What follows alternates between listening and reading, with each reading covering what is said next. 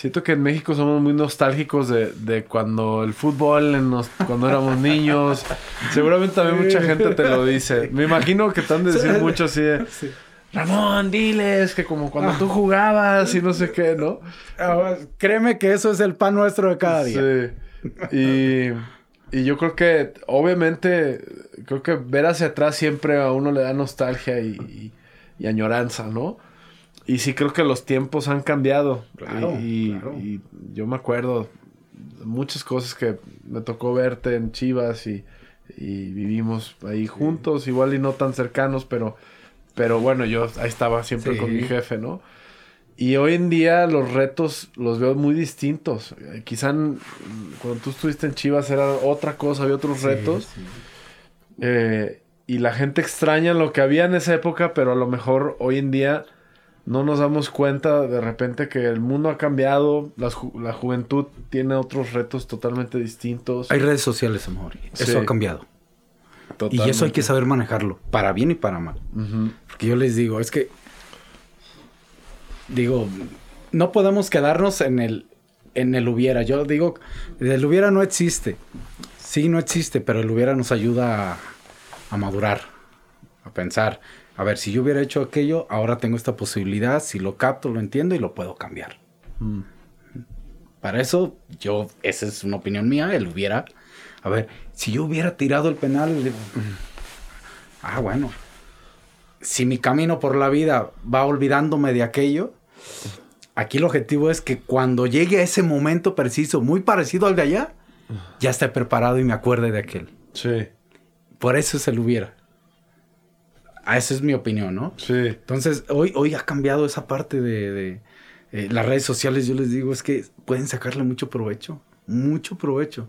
Mucho pro- Si tú pones eh, una cosa, las redes sociales puedes ayudar a mucha gente, pero también tienes que estar preparado. Sí. Porque yo te voy a decir algo. A mí me hubiera costado mucho en mi época de jugador estar en la... Eso creo, ¿eh?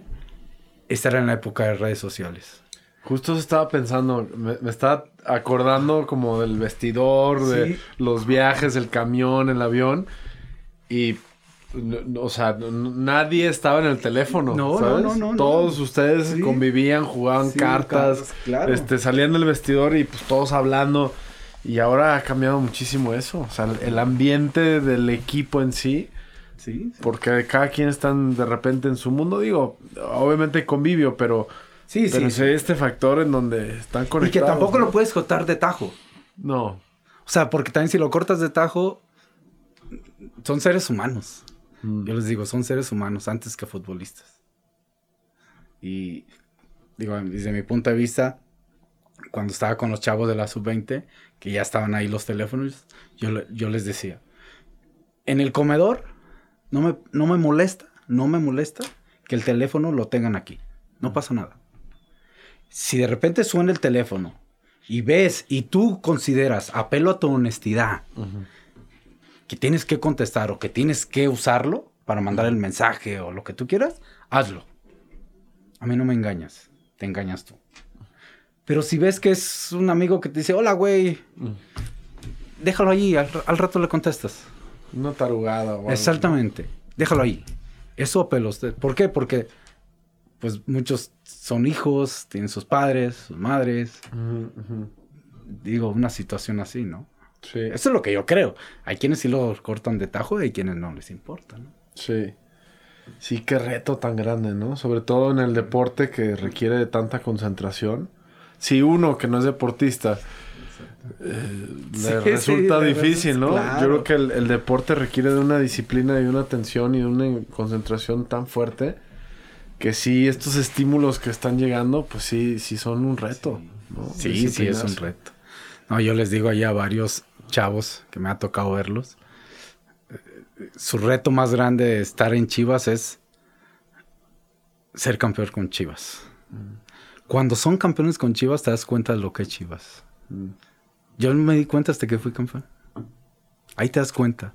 Ah, Yo llego en el 99 y vas, vas teniendo más, más reflectores, la gente te conoce más, generas más impacto, etcétera, etcétera. Este, pero hasta que eres campeón te das cuenta de lo que es Chivas. De la magnitud. yo, yo sí lo veo. No sé si tú te diste cuenta antes. sí, de la magnitud porque este traté siempre de no perder. Uno de los problemas que les sucede a, muchos futbolistas es que se consideran futbolistas y no personas. Mm. tú eres a Mauri y tu profesión o tu trabajo es ser dueño de Chivas o otras cosas, ¿no? Pero primero eres a Mauri. Mm. Es, eso le pasa muchas veces al futbolista por todo lo que conlleva la fama, la responsabilidad. Se bueno, tuve compañeros que tú los conoces muy bien, que, de repente, yo me acuerdo que yo regañé a dos, porque estuvimos y, me tocó escuchar que una, una señora le preguntó, oye, ¿tú quién eres? Y, ya esta persona dice, este, soy fulano de tal, este, eh, y jugador de Chivas. Mm. Yo me acuerdo que yo volteé y le, ya después le dije, te preguntó quién eres. Mm. Pues tú dile, ¿Qué haces? E-, exactamente. Y eso es muy importante que lo sepas, mm. porque si no te atrapa, te atrapa, te atrapa a eh, el éxito, te puede atrapar inclusive el, fracaso, que no, los buenos o malos momentos te atrapan, te atrapan, te atrapa el, el, y más en este equipo, este equipo tiene mucho cariño, mucho, mucho cariño, mucha gente y, como también tiene, se van a los extremos, ¿no? Pero es muy importante que, que hoy en día o, siempre el que juega en Chivas sepa que, que primero es persona y que de ahí parta porque después te das cuenta de, de la magnitud de lo que Chivas. Mm. Yo me acuerdo mucho de una carta de un niño, estabas tú más chico, ahí tu papá me ayudó.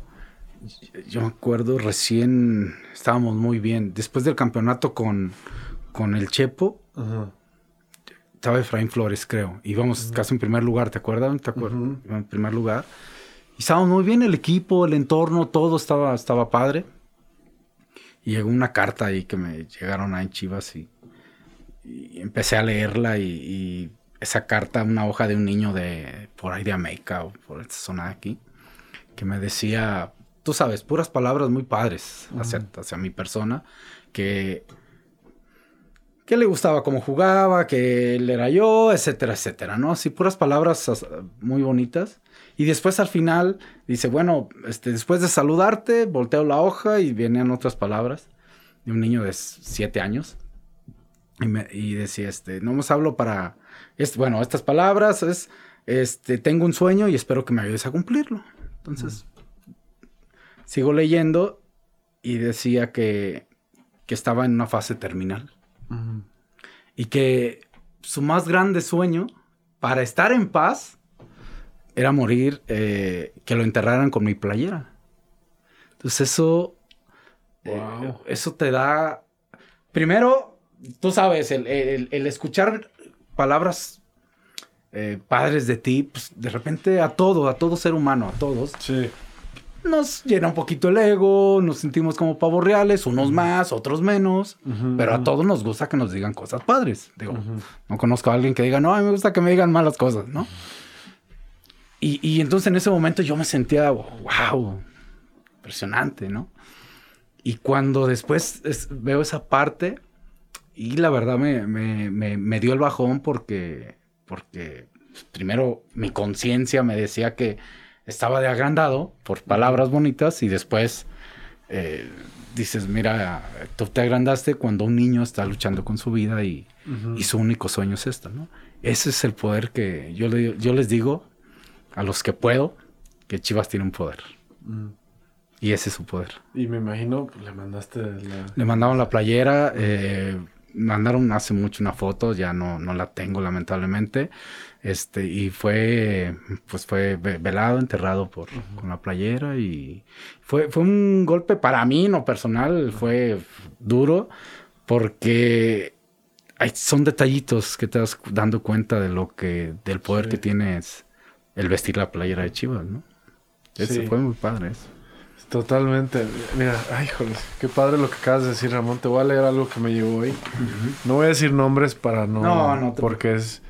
Pero me llegó un, un mensaje de un aficionado que antes de que te lo lea, te voy a decir que ya, ya lo contactamos y ya este lo vamos a ayudar. Ah, Pero qué padre porque...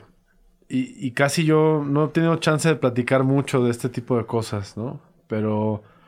eh, obviamente, como tú bien dices, mucha gente se va a los extremos. Y últimamente creo que la gente ha estado muy agresiva, ¿no? Pero de vez en cuando llegan mensajes como este. Y, y te lo juro, seguramente como a ti, de diferente forma, en diferente momento, me- esto me, me inspira. O sea, esto, esto me hace sentir el Qué bueno. amor que tú, Claro. te, que tú te refieres de Chivas. Entonces dice, hola Mauri, espero que veas mi mensaje. Nos acaban de avisar que mi papá tiene cáncer y las probabilidades de que la libre son muy bajas. Mi papá tiene 73 años y es un chiva de corazón. Y eso nos inculcó a mis hermanos y a mí. Me gustaría que el tiempo que le quede se la pase lo mejor posible. Y algo que le levantaría mucho el ánimo sería poder convivir con el equipo. Nosotros somos de la Ciudad de México. Lo único que te quiero pedir es ver si podemos ir al estadio y convivir con el equipo. Nosotros pagaríamos todos nuestros gastos. Lo único para lo que te pido tu ayuda sería para convivir en un partido con el equipo. Espero puedas leer mi, mi mensaje. Abrazo. ah. Ya lo, hoy, hoy mismo, hoy a Ah, mira. O dos de la tarde ya lo contactamos, ya estamos organizando para que vengan. Qué padre, qué padre. Y bueno, ya sabes, está muy emocionado, muy contento y, y muy agradecido, pues, ¿no? Digo, con muchísimo, o sea, realmente no, yo seguramente lo que has de haber sentido tú, pues no es, no es como que, o sea, obviamente eh, estás haciendo algo por alguien, pero, pero va mucho más allá de ti, ¿no? O sea, Sí, tiene que ver con, con el equipo, con, con, con la ilusión que genera. Sí, o sea, sí, somos sí. como vehículos, ¿no? O sea, yo- bueno, yo sí, sí, lo no, veo. no, no. Sí. Es el equipo en sí. O sea, Sí. es el equipo. Yo les digo. No, mucho, y tú también, bueno, Sí, Ramoncito, sí, sí. digo, Cl- claro. este, tus méritos también de todo lo que hiciste, ¿no? Y Claro, el mérito de cada quien. Yo tengo, mira, me acuerdo en el campeonato del 2006 ya viste todo el show y la, el frío que hacía y todo eso. Y el camión y todo. Yo iba en la parte de atrás, iba ahí con Javier, con el chicharo. Y, y pues íbamos festejando a vuelta de rueda el camión. Y yo tengo algo que nunca se me va a olvidar de las cosas. Pues el camión, el turibús, estaba arriba. Y te juro, Mauri, que al, a una distancia de 7, 8 metros, estaba una persona, una, una mujer, una señora, con un bebé en brazos tapado. Estaba haciendo frío, ¿te acuerdas? Estaba, Sí. estaba fresco, era la noche, todo el protocolo del camino, el festejo y todo eso. O sea, cuando regresamos de Toluca. Cuando regresamos de Sí. Toluca, bueno, íbamos atrás, iba y ahí por la zona del centro, y estaba una señora. Y cuando el camión fue acercándose a pasar cerca de lo que era la señora, la señora se acercó. Lo más que pudo con, con la gente que estaba apretado. Sí, sí. Literal, digo, da un poco de risa. Acerca a su bebé tapado. Un bebé de seis meses, no sé. Que él, yo creo que si él hablara, diría, mamá, déjame dormir, ¿no? sí, no. No, no, no me Le valía- aquí, le déjame valía dormir. Le valió un pepino lo que estuviera haciendo ahí. Entonces la señora, me acuerdo, levanta al bebé, el típico Rey León, así. me acuerdo que yo y Javier nos estiramos. Y a lo mucho yo creo que, en mi caso, rocé así la, la cobija. La, la rocé. Yo creo que la señora siente, baja su bebé, se va, nos le quedamos viendo. Y yo ahí supe lo que era Chivas. Ahí, ahí. Porque yo sí dije, a ver, me considero un tipo común, normal. Vengo de una ciudad pequeña. Eh, gracias a Dios me dio un, talento, una profesión. Eh, me da la oportunidad de cumplir un sueño que es jugar en Chivas, porque de niño le iba a Chivas. Y ese gesto de tocar una, una toalla, una cobija, no sé si la señora va a llegar a su casa y tenga problemas o no tenga problemas, tenga para comer o no tenga para comer, no lo sé. Pero esa tocadita de cobija, le dimos felicidad. Ese es el poder que tenía. Yo ahí supe lo que era Chivas. Te juro que ahí supe. Ahí, ahí supe. Este, dije. Me dio el 20 y dije. Fíjate, yo, hijo de un papá trailero, una mamá de casa. O sea, hacer eso, eso es maravilloso. Yo por eso les digo, tienen que ser campeones. Cuando tú llegas a Chivas tienes que ser campeón. Porque ahí te vas a dar cuenta de lo que es ser campeón. Te vas a dar cuenta de la magnitud de lo que Chivas, todo lo que Chivas, para bien o para mal. Porque así es, ¿no? Pero eso fue impresionante y a mí eso me lo dejó marcado la vida. Impresionante. Qué cosa más maravillosa. Además fue, un, fue un campeonato muy especial. Sí. Digo, todos obviamente son increíbles y maravillosos, pero pero ese fue muy especial. Pero ese era esperado. ¿Eh? Ese era esperado. Porque iba, fue, fue creciendo, ¿no? Sí, la, expectativa. la final con Pumas, que dolió bastante. Muchísimo. Sí, sí. Yo, yo todavía sigue siendo uno de los, de los peor, o sea, peores partidos de, de, sí, de, de, tristeza, de frustración. Que además muy rudo el, el CU en aquella época. Sí, sí, sí.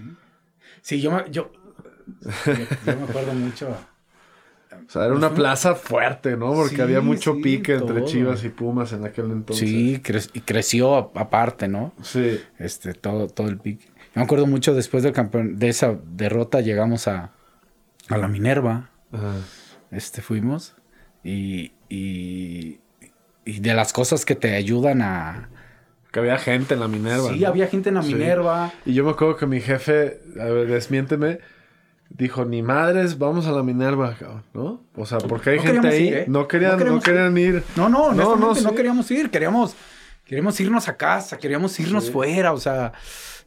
Sí, es que no dan ganas de celebrar nada, claro, pues, claro, ¿no? Y menos perdiendo así como, como nos pasó, pero ¿no? creo que le mandaron, le hablaron o le mandaron un video a tu papá y ahí nos dijo, no, a ver, cabrones, vamos, a ir a la Minerva. Sí, aunque nos duela, vamos a agradecerle a la afición. Y fíjate que estuvo bien, te, voy a decir por qué, porque allí hice algo que, que nunca, yo, Ramón, que nunca había hecho. Eh, allí me acuerdo que, que, mi hija estaba llorando, está, eh, ahorita mi hija está grande, estaba llorando y pues todos estábamos llorando, estábamos tristes y, y las palabras de mi hija es, este, no llores papá, este, eh, algún día lograrás tu sueño. Ella, ella estaba triste porque, más por mí, porque... Sí, que te veía triste a ti. ¿no? Exactamente, ¿no? Entonces yo me acuerdo que agarré el micrófono y les dije, no sé cuándo ni cuánto tiempo, pero vamos a regresar a dominar. Y eso, eso fue padre, eso fue... Yo creo que nos dio un impulso fuerte. Teníamos un buen equipo. Sí, porque me imagino que o sea, de como dices tú, de no querer estar ahí, a cambiar esa energía de decir, no quiero, a vamos, ¿no? A, medio de a huevo, ¿no? A lo mejor.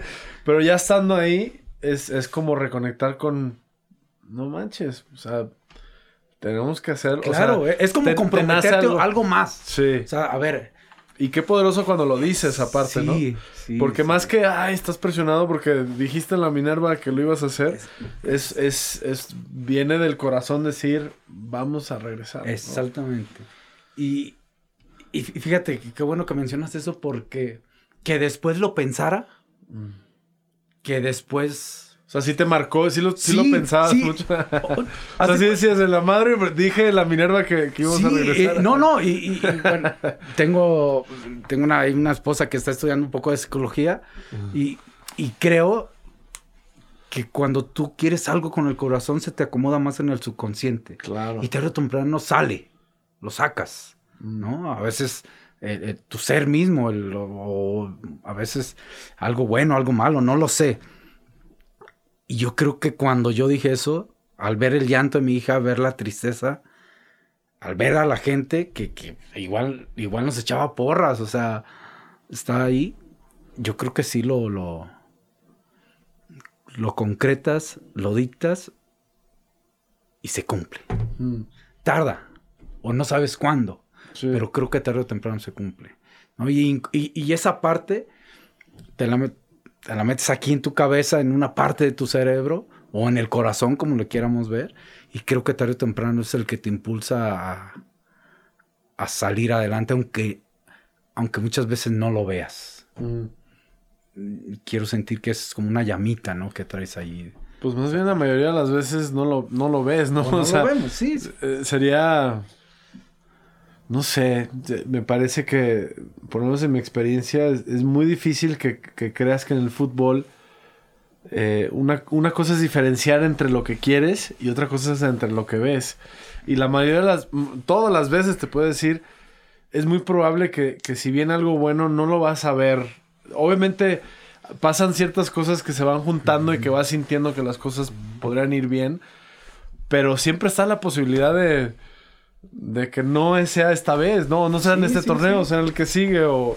Sí, siempre. ¿no? O sea, incluso hasta en, el campeonato de, del 2006. Pero, pero fíjate que sí es importante, y ahorita lo mencionaste muy bien, el, atraer las cosas. Claro, decretarlas y decirlas. estábamos en el vestidor, perdón, estábamos en el hotel en Santa Fe un día antes de la final contra Toluca yo y Javier era, Chicharo era mi compañero de cuarto. Y empezamos a hacer algo tonto, infantil si quieres. Pero hoy en día es, eh, fue una, tipo de ley de la atracción de, algo que queríamos. ¿A qué me refiero? Nos pegábamos a la ventana y veíamos 11 coches y decíamos, ah, vamos a ser campeones. O sea, porque era la estrella número 11, ¿no? El campeonato 11. Entonces contamos y uno, dos, tres, cuatro, 11 enchufes, vamos a ser campeones. O sea, si te fijas estos detalles quizá medio tontos, dices, a ver, ¿cómo alguien... y, estábamos ahí acostados y, y, me decía compañero, que siempre me decía compañero, ¿puedes dormir? Le digo, no, Javier. Dice, no, no pero acabo de contar 11 luces así, no sé por qué, o sea, cosas así, o sea, son, son detalles, esto nunca lo he contado, la primera vez que lo cuento, este, y, estábamos así, veíamos todos y, decía Javier o decía yo, si pasa un coche rojo es que vamos a ganar. Esos detalles, hoy en día puedo decirte que a lo mejor era algo que deseamos con todo el corazón, que estábamos atrayendo la, pues quizá la, la pues la estrella número 11 porque era algo que queríamos, no sé. El club tiene muchos años, ¿no? Este, y tiene muchos momentos maravillosos, o, tú en tu carrera tuviste muchos. Espero y estoy seguro que van a tocar momentos, ya me han tocado cosas muy bonitas y me van a seguir tocando, pero, pero solamente hay 12 copas, ¿no? O sea, y, sí, sí, sí, ¿sabes? Entonces, cada una es, es algo que, que será recordado por toda la historia, ¿no? O sea que es como es más allá de nada más levantar una copa, es como más allá. es como como si como si todo lo que pasara se, se queda almacenado, como si fuera una fotografía, una memoria, pero muy poderosa que que perdurará a lo largo de la historia. Y, y, más que estar pensando desde un lado egocéntrico, como, ah, quiero que me recuerden, porque yo estoy seguro que tú no eres alguien que está pensando en nada más que su nombre. Este, no, pero. ¿No? Pero.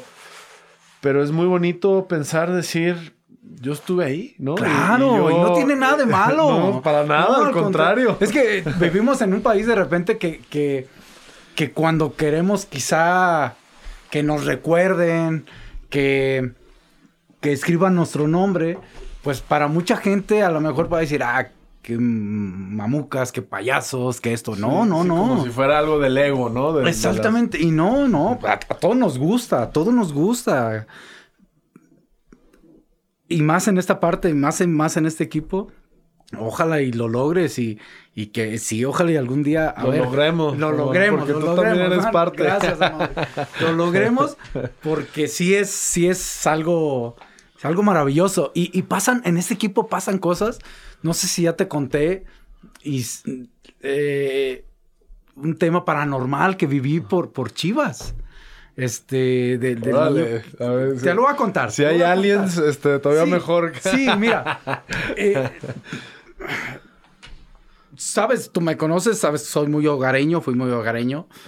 Y trataba de atender a la gente, y, pero siempre me perdía los festivales de, de, Día del Padre, de Día de la Madre. El cierre de Exactamente, cosas así. Entonces, un día mi hija me dice, papá, este, pues ya, un día ve y, ay, todo. Bueno, Considere que es un entrenamiento. Ya no manches, ¿no? Sí, sí, en pocas o sea- palabras. Digo, porque al final estás esa otra parte. Eres Claro. un padre, eres esposo, Sí, eres hijo, eres los todo, hijos ¿no? necesitan sentirse De- de que, validados por su padre y que... Claro, y sobre todo, ¿sabes qué? Que, que, que el entorno de nosotros, de repente, la gente, y, y muy de buena manera, nos, nos da mucha atención y, y a veces ellos no reciben la atención o no la entienden porque creen que ellos no la reciben, ¿no? Sí. Entonces, bueno, estábamos ahí y salgo de entrenar y, y yo me, había, bueno, ahorita ha cambiado Verde Valle, estaba, estaba la reja ahí saliendo del Sí. entrenamiento, ¿no? Sí. Y ahí se pegaba la gente, ¿te acuerdas? Si uno nos acercábamos y les dábamos autógrafos o fotos y todo eso. Entonces me acuerdo que yo salgo y voy, voy rápido, me paro con la gente y les digo, señores, hoy discúlpenme. Hoy llevo un poco de prisa, por primera vez voy a ir al festival de mi hija. Este, no sean gachos, échenme la mano, les prometo. Y bueno, ahí les dije, "Oh, órale, órale, sí, ta", y bueno. Sí, pero toca, ya, ¿no? Toca. Sí, sí, no, y, y pasa. Y, y- al final, al final ya de todo eso, había, vi a una persona, pelo chino, poco de bigote, poquito más alto que yo, recargado así, bata blanca, todo. Y se me acerca y, y- y me dice, oye Ramón, Ramón, ven, ven, ven, antes de que te vayas, ven, ven, a ver, dime. Me acuerdo que me acerco a la reja y sin querer lo toco. Ujú. Es un detalle que más adelante va a ser importante. Y ya me, me dice, este, soy el doctor José, trabajo en la clínica. Ha pasado tanto tiempo, yo 20 años en Guadalajara, pero todavía no me sé bien todo Guadalajara. Ahorita te voy a decir cuál. La que está todo, Ame- todo Américas, que es que se convierte en Avenida Unión. Sí, Chocas en una calle que bajas y está como el tren. sí. Ah, allá la- abajo hay una clínica. Ajá. No sé cuál número es, Ay, ¿qué no será? sé. Pero Este- sí, sí, sabes más Sí, o menos, sí, ¿no? Sí, sí, Bueno. claro. La, la, eh, o sea, te- ¿Ves? donde termina Unión, Ándale. pues, están las vías del tren. Están el tren, nomás hasta no, me- tu no sé izquierda. cómo se llama esa Yo tampoco clínica. no sé cómo se llama la clínica, pero Sí. ahí me la mencionó, ¿no? Y tengo un niño que está enfermo, que es bien chiva. Mira, ve, este, puedes ir y todo eso. Y yo me acuerdo que, que yo le dije, ay, mira, este tipo de detalles, como, pues, es- o sea, es- este, pues son un poquito complicados, no sé cómo sea.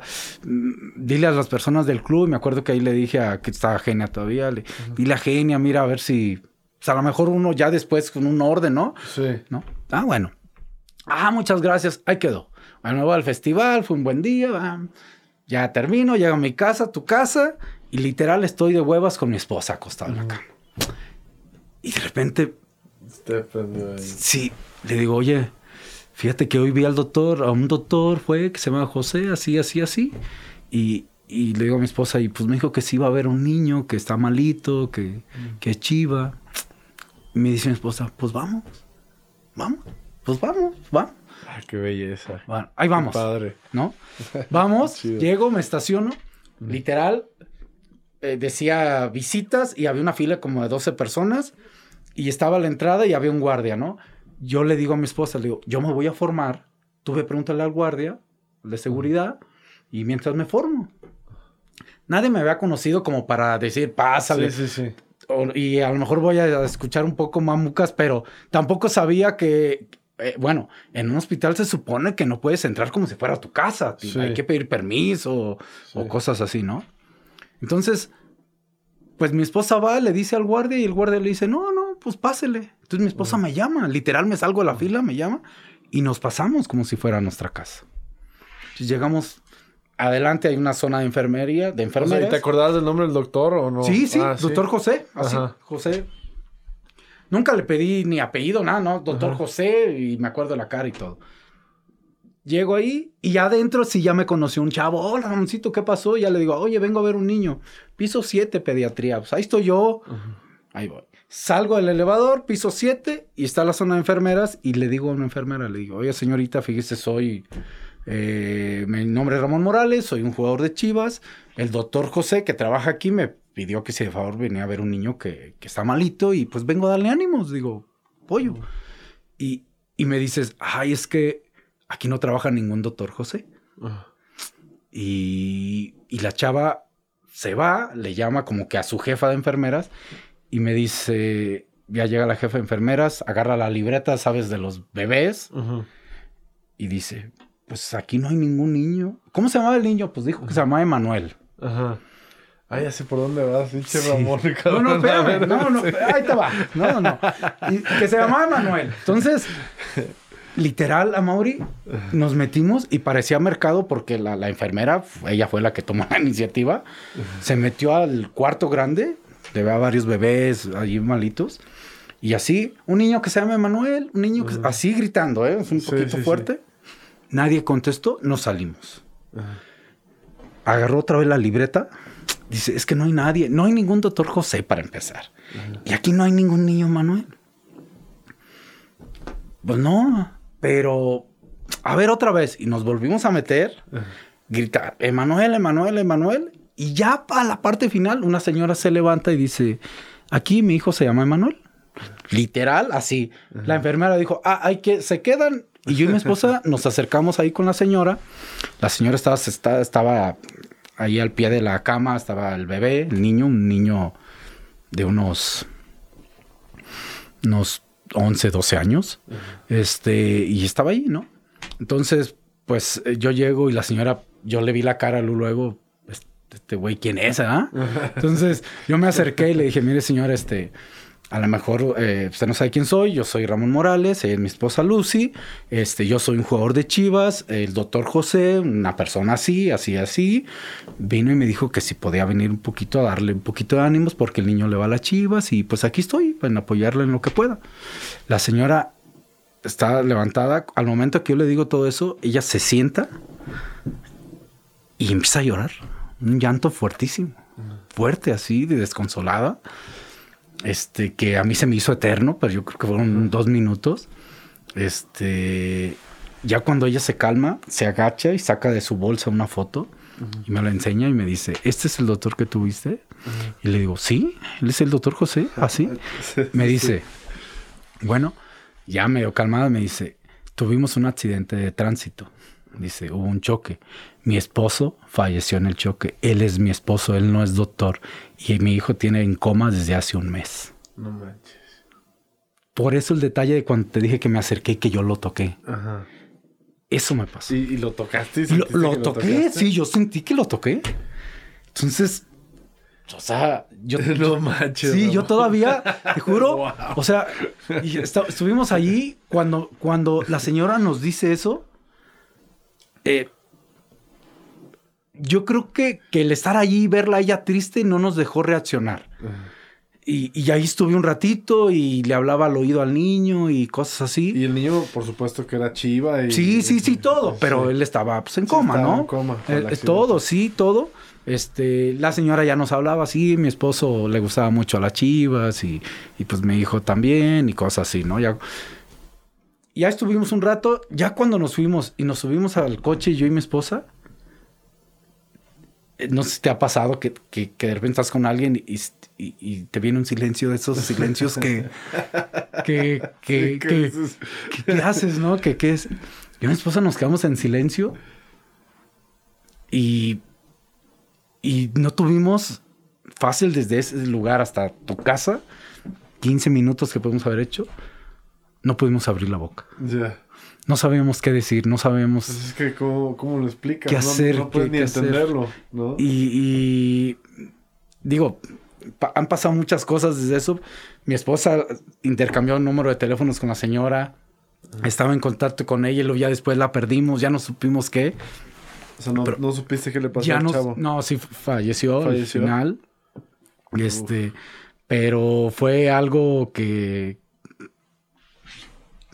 que te hace eh, y entender la magnitud de lo que es Chivas, de la magnitud del poder que tienes por, por jugar, por, por, ¿no? Y, que te vuelves, ay, te vuelves un,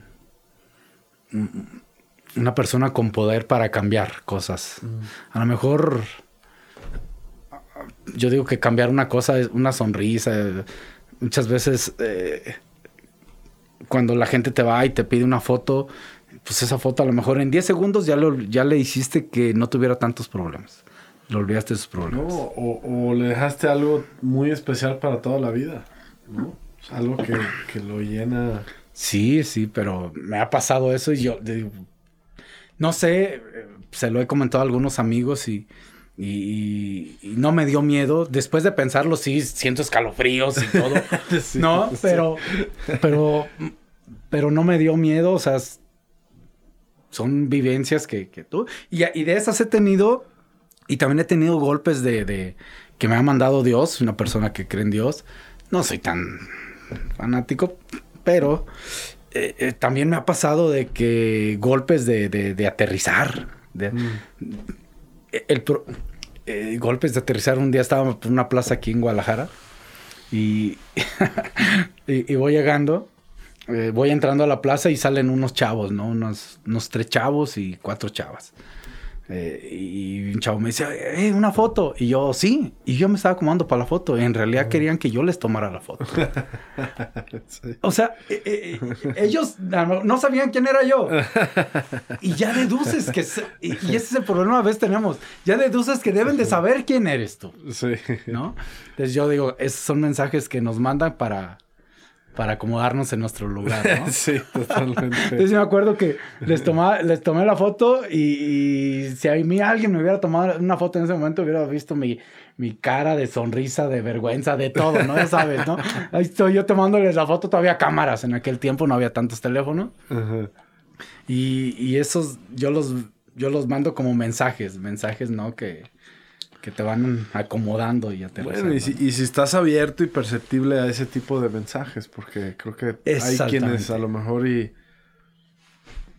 ¿No? O sea, yo, yo la verdad sí pensaba mientras decías esto, yo no sé si todos, más bien te aseguro, aunque no es algo bonito decirlo, pero es una realidad, muchos jugadores pasan por Chivas y nunca entendieron ese poder del que tú estás hablando.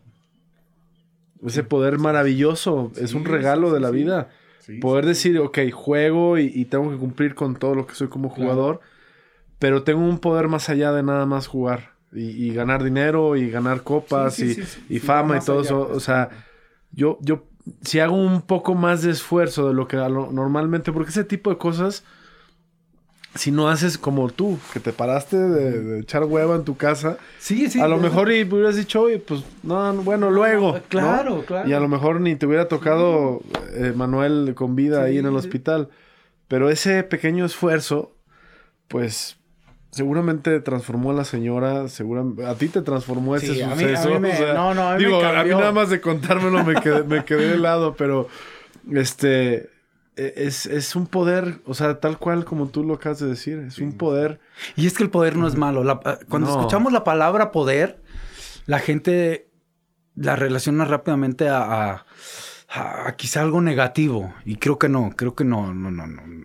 Este, el poder, eh, a ver, si tú puedes ayudar, poder es poder ayudar a alguien desde lo que tú quieras, económico o simplemente desde una sonrisa. Te voy a decir algo, acaba de pasarme hace tres días. me, me dice, me da risa porque ahí, en tu Échala, casa, ahí échala. en tu casa allá afuera, de repente veo un, un jeep a- a- parado en media calle, ¿no? Ajá. O sea, lo veo parado en media calle. Entonces me asomo por desde mi casa a tu casa y lo veo parado. Entonces ve a mi esposa que yo me estoy poniendo un suéter, me pongo ahí unas pantuflas y me dice, ¿a dónde vas? Le digo, es que hay un jeep allí parado, como que se le descompuso el coche. Y yo salgo. Y voy, ¿qué onda? ¿Cómo estás? Bien, tú, bien, bien. Yo con mi cubrebocas y todo, ¿qué pasó? Este, no, pues esto y aquello. A Mauri, yo no sé de mecánica, Mauri. No sé nada. No sé nada. Ajá. Ajá. No sé qué me ganó. Ah, yo diciéndole al muchacho, a ver, abre el cofre. O sea, ah, o no sé si. o sea, pero sí está descompuesto el jeep. Sí, sí estaba descompuesto. Ya, ya. O sea, descompuesto, estaba así, estaba ahí. O sea, y yo salgo como. Como si yo fuera mecánico. O como si en realidad supiera qué pudiera hacer para ayudarlo. ¿sí me Sí, entiendes? sí, O sea, sí, y- y estando ahí, digo, ya después mi esposa sale allá afuera y todo. Bueno, al final tuvo que venir la grúa, todo eso, ¿no?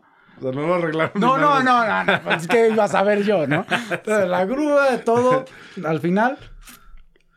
Y ya cuando me regreso, veo a mi esposa muerta de risa. Y, yo, ¿qué te ríes? Y no se paraba de reír, y no se paraba de reír.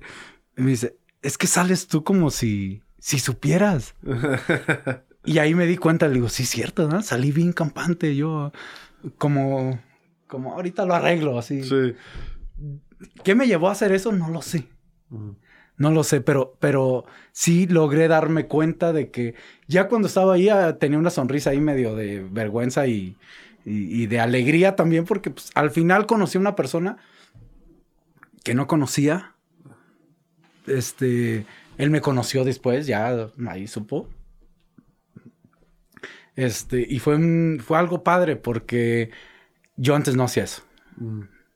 Yo, estás más chico tú, pero yo era más, más cerrado. Um, yo me dedicaba a mi familia, al fútbol, y me regresaba. me considero un tipo muy profesional en esa parte, mm. y lo soy, pero, pero era poco sociable, voy a decir la palabra. Sí. Era poco sociable. Este, me han dicho en entrevistas que me han hacen que qué cambiaría yo de, de mi carrera. Y, y yo les digo, en sí nada, porque todo aprende uno, ¿no? Y, los buenos y los malos momentos uno aprende. Por ejemplo, todavía, todavía, se me viene el flachazo del penal que fallé en San Paulo. Todavía, ¿eh? O sea, y todavía digo, pinche Ramón, ¿por qué no tiraste por abajo? O sea, todavía, hoy en día, cuando ya dices, bueno, metí otros, ¿no? Pero, pero ese todavía se me viene, por ponerte un ejemplo, ¿no? Pero, y les digo, no, no cambiaría nada porque pues todo aprendí. Y sería como muy egoísta decir, ay, pues el penal este, pues digo, pues es que ya pasó. Ya pasó, ya, ya. de eso aprendí también, ¿no? Pero ¿sabes qué se hubiera cambiado, Mauri? Reírme un poco más. Ya. Eso sí. Como disfrutar, disfrutar más el proceso. Sí, sí, sí. Dejar, hay cosas, hay cosas que no nos damos cuenta, digo, a lo mejor es un proceso de madurez también, porque pues, es la vida hay cosas que, que nos preocupamos y no tenemos, no depende de nosotros cambiar las cosas. Mm. Y aún así estás preocupado. Y creo que es perder energía. Sí. Y creo que es perder energía. Sí, sí creo que tiene que ver con un tema de sabiduría. O sea, sí... Y, los sabios se ríen, ¿sabes? como que, pero también creo que es un proceso de, de ir distinguiendo Obviamente estás amargado, estás para el perro, pues este, ahí sí estás, claro, estás mal, ¿no? Pero a veces para concentrarse en una cosa, para, o sea, la garra te, te, hace, te hace concentrarte y a lo mejor sí olvidarte de pasarla quizá un poco mejor, ¿no? sí, sí. Sí. Pero es parte de, ¿no? También. Sí, y es parte. ¿Y sabes qué? Pero, pero. Pero yo me acuerdo de ti muy, muy alegre. No, siempre, no. Sí, sí me reía todo, pero ahí te va, mira, la, la otra vez fuimos a un partido ahí que ni, jugamos. Ni, tampoco te, te, ubico como alguien que se angustiaba mucho. No, no, no, en esa parte no. En esa parte no. Eh, Había compañeros tuyos que sí se. O sea, sí, sí. Sí, sí. pero yo sí cuestionaba mucho a Mauri. Eh, por ejemplo Pregúntale al Chepo, al Platanito, a todos. Este, Platanito, hoy vamos a hacer esto. ¿Para qué? ¿Por qué? O sea, era como muy preguntón, ¿no? ¿Para qué esto? ¿Por qué esto? Desde el punto de aprender, pero también desde el punto, ay, esto, ay, aquello. Yo te voy a decir algo, una de las... Tu papá un día me, me regañó porque ya ves empezamos con la yoga. Ajá. Y yo, es que la yoga no puede ser después de un partido, háganla antes. Y ese fue el tema ahí, hablaba yo mucho con tu papá y ya después ya se acomodó todo, ¿no? Eh, pero hace poco me dice Omar Esparza. Ah. Eh, fuimos a, Michoacán a un evento y me dice, oye Ramón, hasta hoy me di cuenta de que no eras enojón. y, yo le digo, porque es mi ahijado, y le digo, che, negro, le dije, ¿por qué hasta ahorita te das cuenta? dice, es que todos en Michoacán hablan así enojados. y como tú eres de Michoacán, le digo, pues no, no, siempre estaba enojado. A lo que voy es que yo creo que di ese mensaje, ese concepto de mí, ¿sí me entiendes? Ese concepto. Y mucha gente me, lo dice, ¿eh? Es que, es que Ramón es enojón. Y yo les digo, no, pues, soy una persona que, que dice las cosas, pero que he madurado en cómo decirlas, porque hay veces que las formas son importantes, pero de ahí en fuera no me, no me considero tan así. Pero sí dejé ese, como que esa, esa imagen, mm. esa, esa imagen de, de tipo más duro, más... Aparte me tocaron varias generaciones. Sí. Entonces, eh, eh, cuando llego, estaba Peláez, Luis García, Coyote. Justo en el 99. Sí, y luego se van algunos de esos... eh, Mariano también. Mariano, Varelita, sí, el Chima, varios. Este, y luego se van esos jugadores o esa generación. Llegan, se quedan algunos otros. Joel, el Pirata, el Tilón. Ajá. Y luego se, se van ellos y, y ya van llegando otros. Llega Reynoso, Venado. llega el Venado, llega Omar. Sí. Y, y así, entonces me tocaron varias generaciones. Entonces yo fui, pues fui creciendo con todas esas tres generaciones. No, y te tocó mi jefe cuando llegó Sí, también. sí, me tocó tu papá. Fui, Y bueno, y, y Fui- Salvador Martínez. Sí, ¿no? do- Que- y creo que hasta tuve tres dueños. Ajá. Cuando, cuando yo llego, era don Salvador Martínez. Y creo que estaba es- esa parte de la venta del club. No sé si, si algún día te lo comentó tu papá. Me llama a mí don, don, don Salvador en paz descanse. Yo recién tenía poco en Chivas, ¿no? Y, y estaba Bravo, estaba el Venado y estaba yo. Y me dice a mí don Salvador, me dice Ramón, este, pues hay posibilidades de que el equipo se venda, bla, bla, bla. Sí. Este, y pues tú eres el jugador que en este momento creemos que podemos sacar más dinero por ti. Entonces te vamos a vender.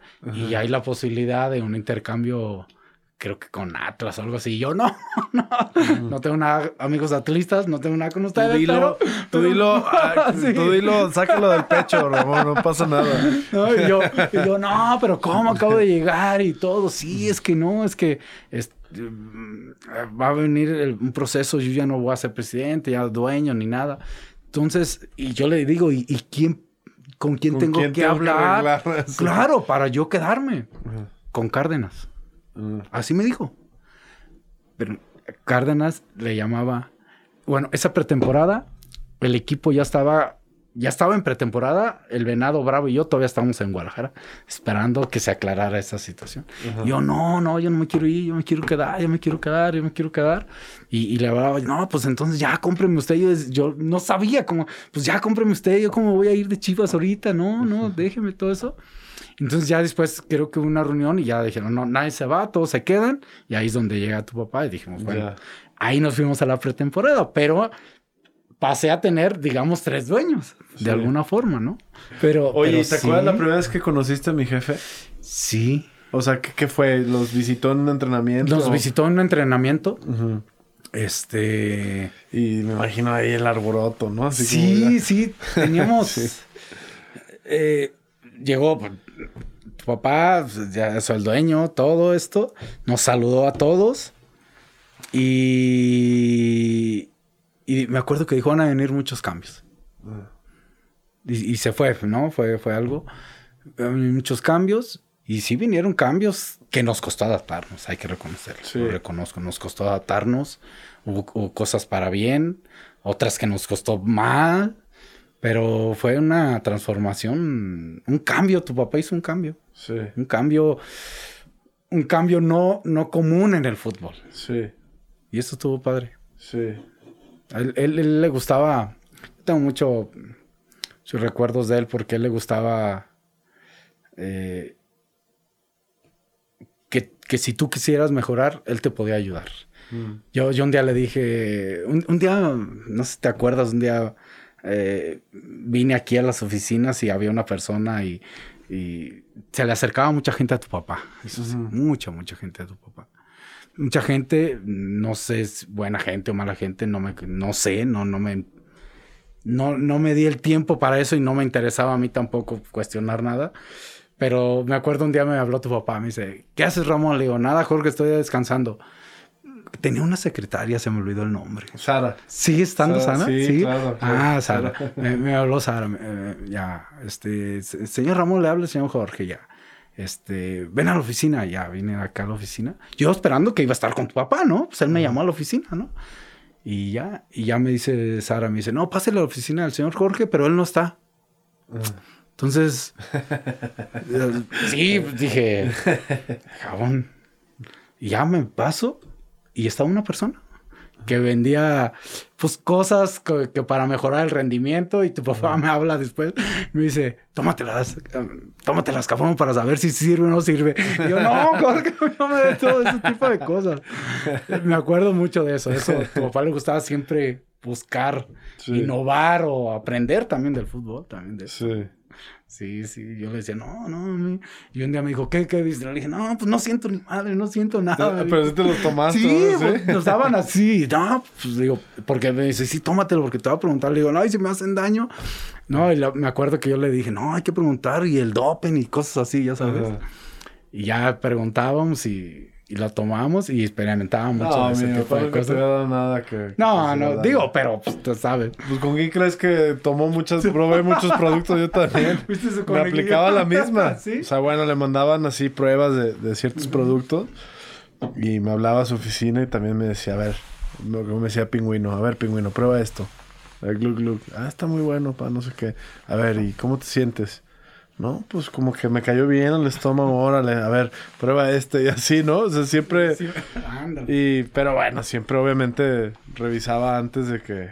Sí. ¿no? No, fuimos. Y ya si nos gustaba, él, él probaba también todo. O sea, Fuimos privilegiados. pero yo creo que él quería que probaras algo de, de rendimiento, Sí, ¿no? sí, de, a eso sí, sí. de deportista, o sea. Claro, sí, sí. Eh, fuimos privilegiados en el sentido de que yo les decía, bueno, el- la oportunidad de tener eh, el avión para viajar, o sea, es, tú sabes, Sí, fue una maravilla. Sí, una maravilla, ¿no? La Sí, verdad sí. que fue una maravilla.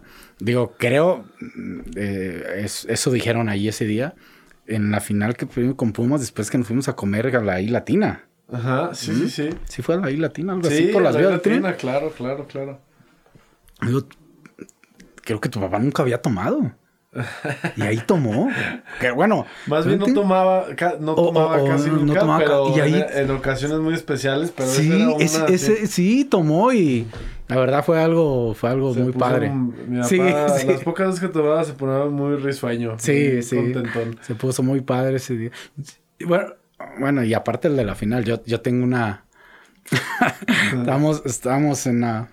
Allí celebrando, ¿dónde fue la fiesta? Fue, en líquidos. fue ¿no? líquidos. Líquidos, ajá. líquidos. Que con los contenedores. Sí, ahí sí, estábamos ahí. Muy, muy, muy me, padre. me llama tu papá y me dice: Ven, este, tenemos una entrevista. Y yo, yo no tomo. Entonces se acabó el, el- se acabó el partido, la final. Y acuerdas que nos- estaba la champaña en el vestidor. Sí. No nos bañamos, ¿te acuerdas que nada? Nos bañamos, teníamos la camisa al revés, todos mugrosos, ¿no? Sí. ¿Te acuerdas? Entonces nos vamos, nos subimos al, vamos al aeropuerto en el avión. Recuerdo que dice tu papá, todos, todos, este, nadie toma refresco, nadie toma agua. Todos, y sacaron unas champañas chiquitas y, o cerveza, el que quisiera, ¿no? Entonces yo me acuerdo que metí una champaña, yo andaba mal, yo no tomo, desnutrido aparte, digo, sin comer, ¿no? Sí, después de un partido. Sí, después de un partido. Deshidratado. está- estábamos en, en- en- Luego llegamos a líquidos y pues ahí empezó la fiesta. Bueno, todo el show del, del turibús. Empezó la fiesta ahí y yo ya me sentía muy mal. Muy mal. Y en eso me habla tu papá. Estaba agarrado de Omar Bravo y me, y me dice, este, vénganse porque nos va a entrevistar TV Azteca. ¿no? Entonces, pues, creo que salimos a una parte allá al estacionamiento donde entras o algo así. Yo tuve que llevar a mi hija en brazos porque me dice, vente hija, yo agarré a mi hija, vente. ¿Por qué? Es que me estoy cayendo, estoy mareado. O sea, estoy mareado, no sé, no sé. Yo le decía a Jorge. En que- ayunas, Sí, sí. después yo le decía a. Jorge, es que yo, yo ando al. Ya, ya, así. Me acuerdo. Ya no, no tenemos video de eso, pero es- estábamos. Estaba Jorge, estaba Omar, estaba yo, y yo agarrando a mi hija, pero mi hija más como mi pilastro, ¿no? Mi bastón. Y, y- y- y- y- y- y se ve así como los tres como moviendo, ¿no? Y esa es la única ocasión que he tomado en mi vida. Mm.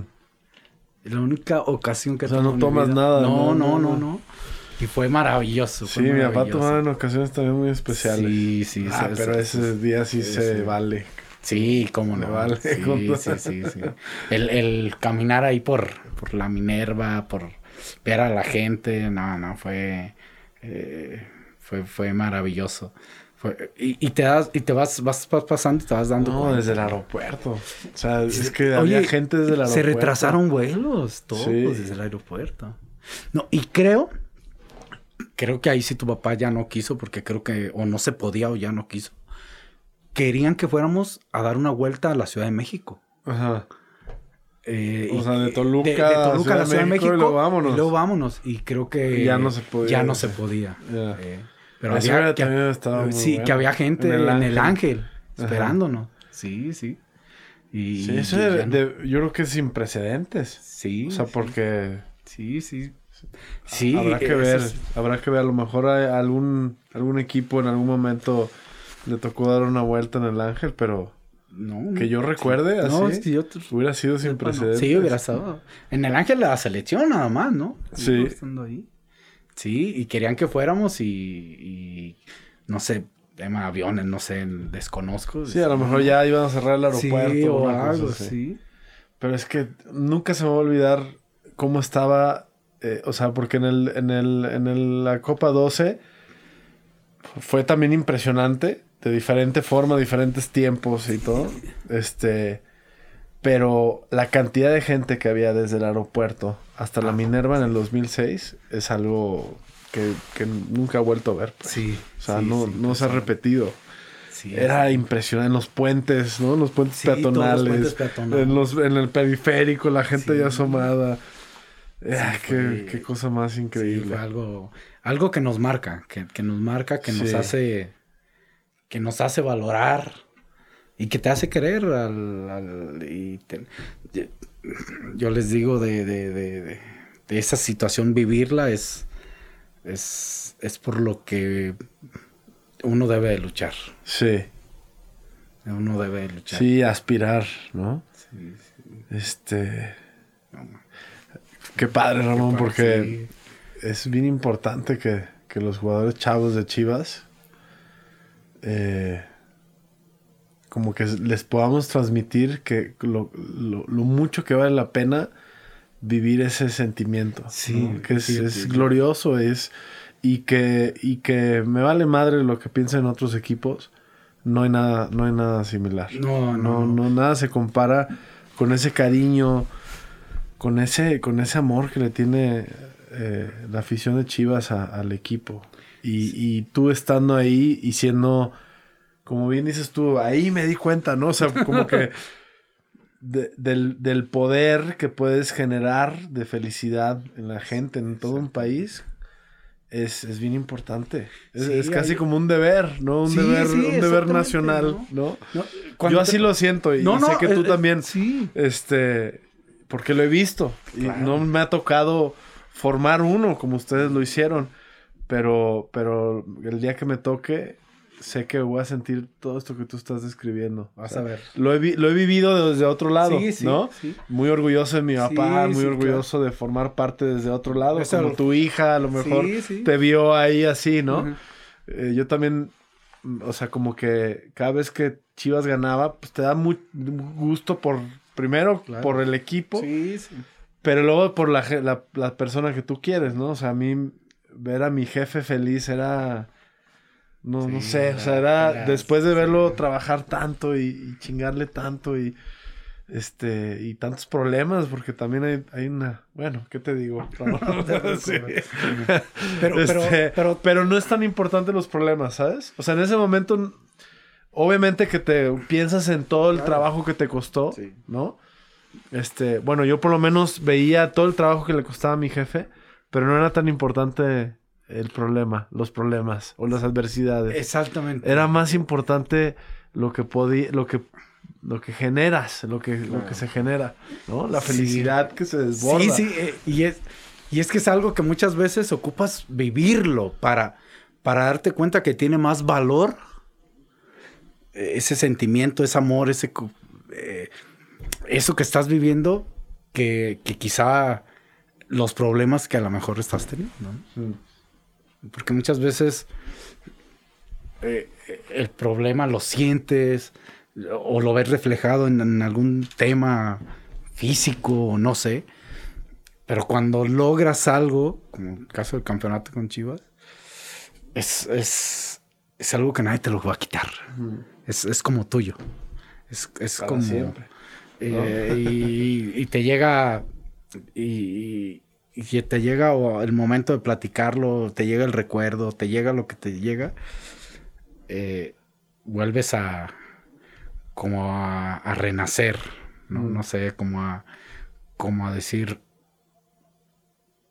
a sentirte orgulloso de, fui parte de esto. Y esto nadie me lo quita, es tuyo, es tuyo. Sí, yo les decía ahí, sí, es, eh, el trofeo es simbólico, lo que te queda del campeonato te queda en el corazón, al final de cuentas, ¿no? Es algo muy padre y lo vas a lograr. Lo vamos, a lograr. Lo vamos a lo vamos, Ramón. lo que voy es que eh, en, algo que quieras eh, sentirte muy tuyo, es de todos.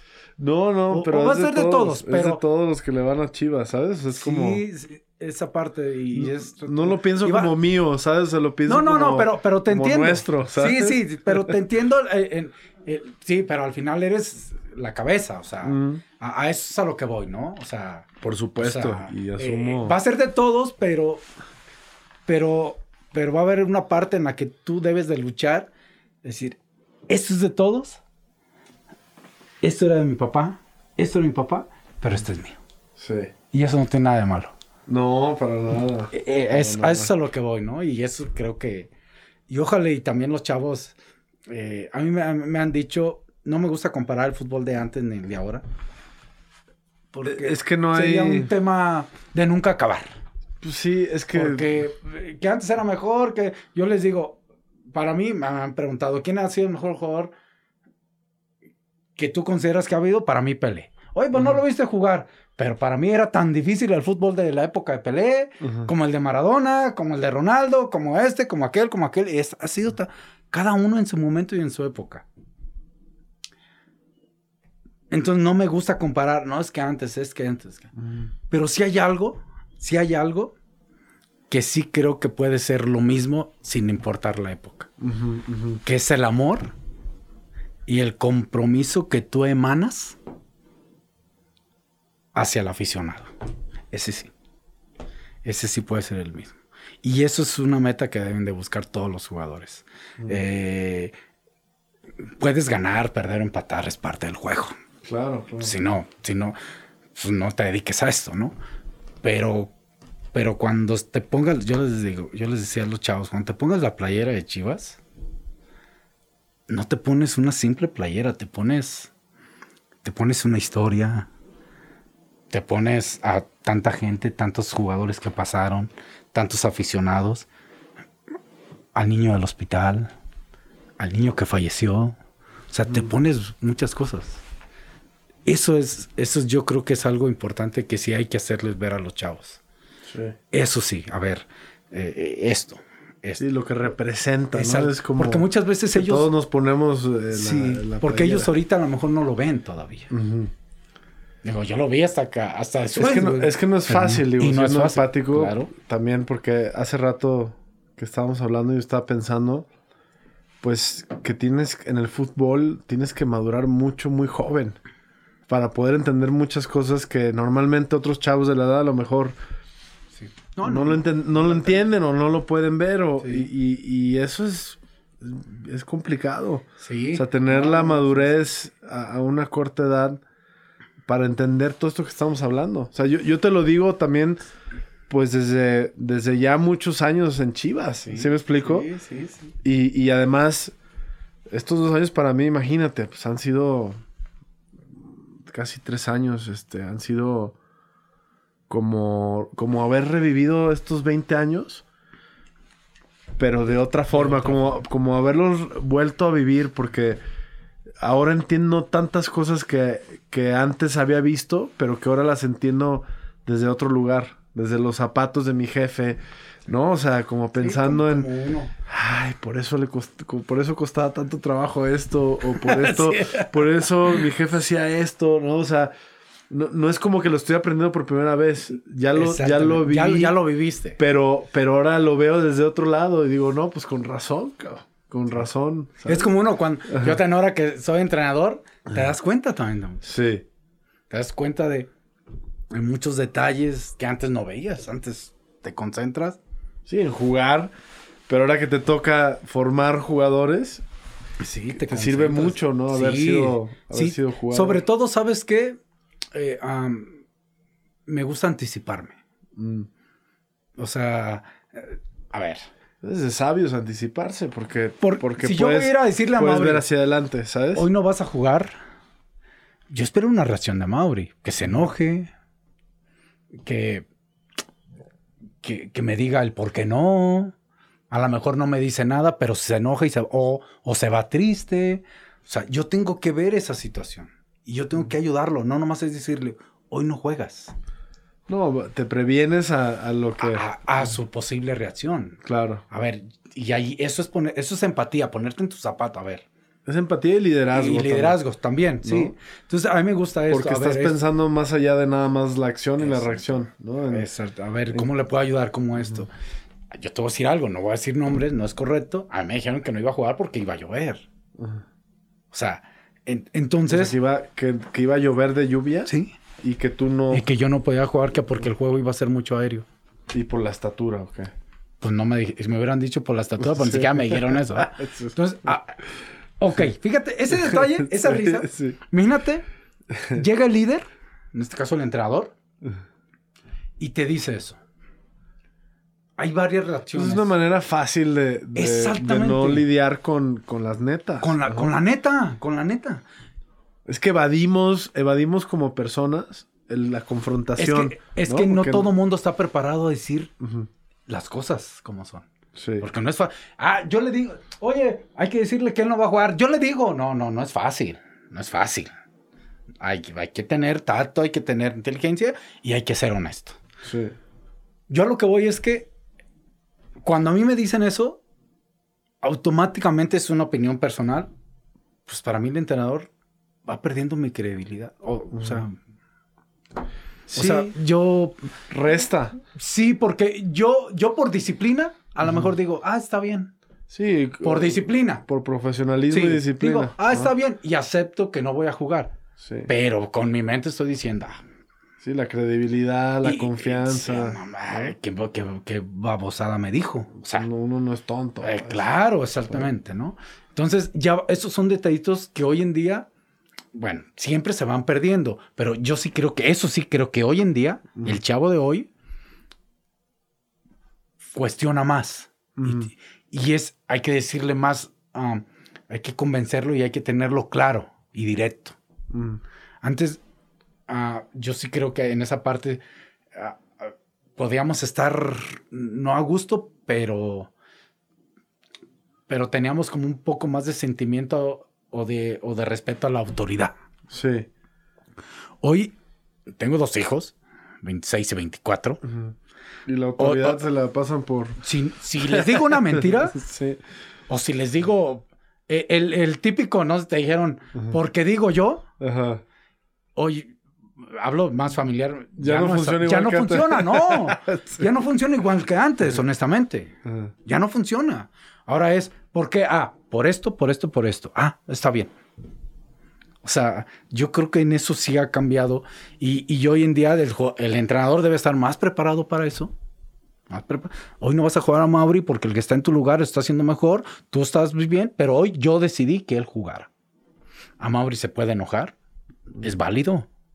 Qué bueno, porque eso habla que Sí. quiere jugar. Sí, sí, sí. Pero Sí, también- La indiferencia es el, el- el Es- peor. Es, lo peor. Sí. Pero también voy a checar a Mauri.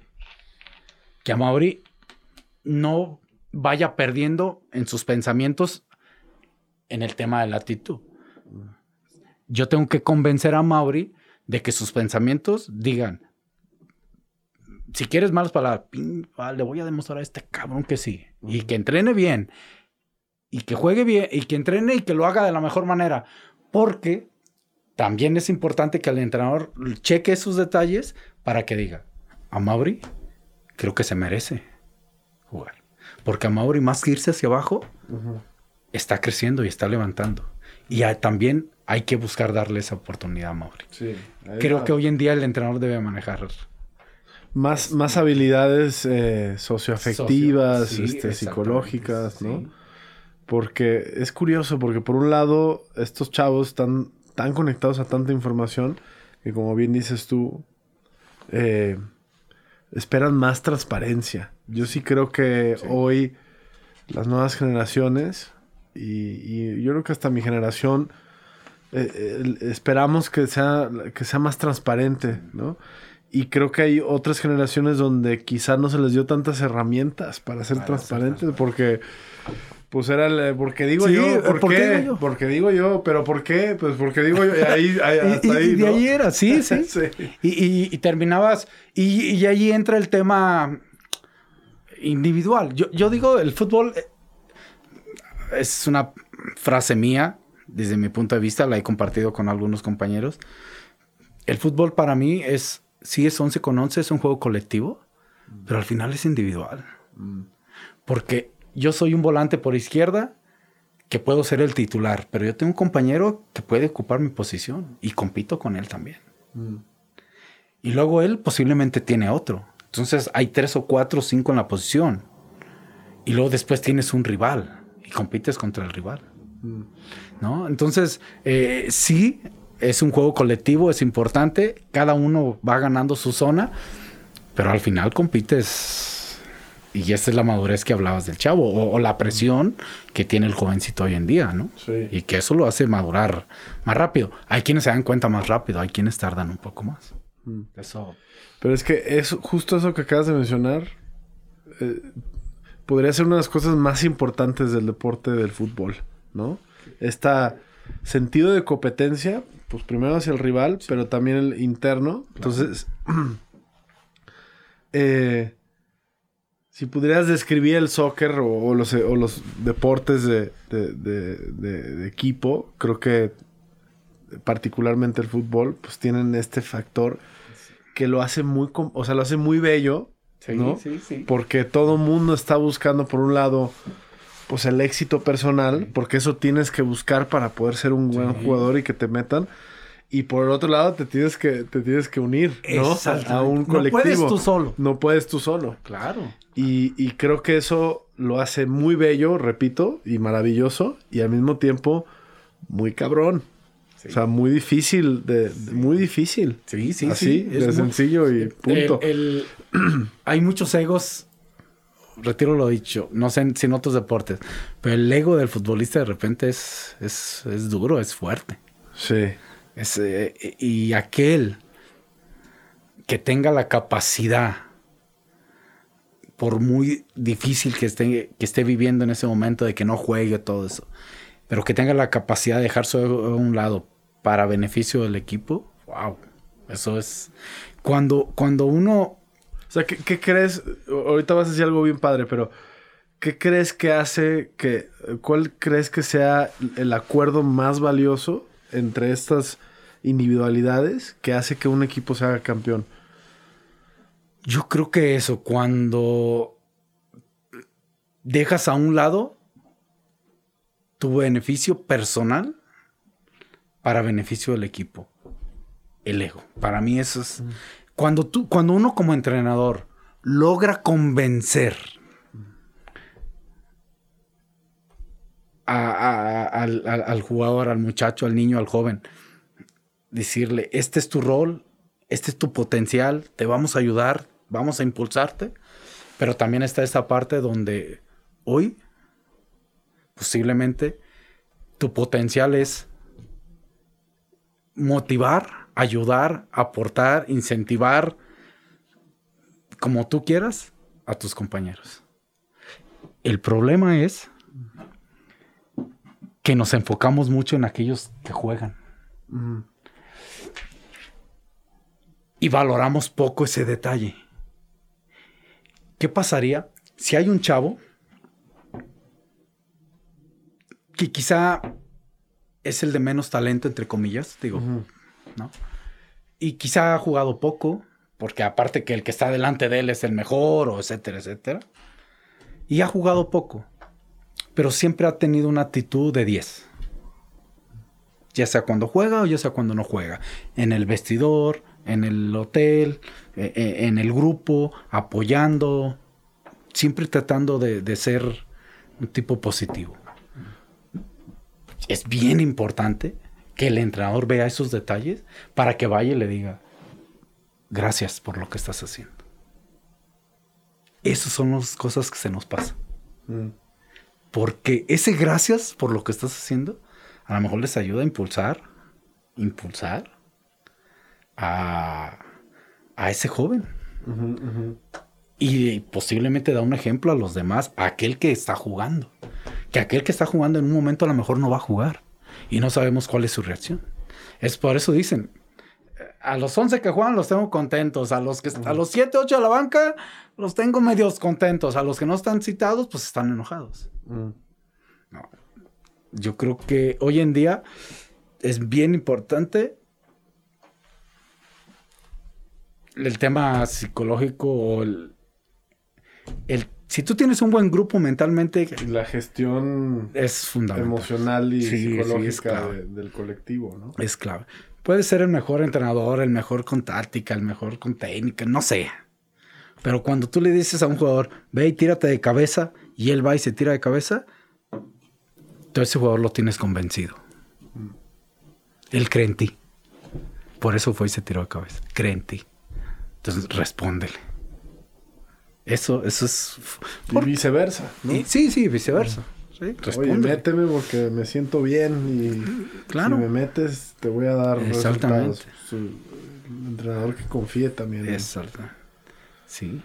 Pero esos son los detalles. No, eh, eh, eh, el fútbol está lleno de muchos detalles muchos, muchos, muchos detalles. Muy importantes. Este, pero sobre todo o sea, este que decíamos, ¿no? Del poder de...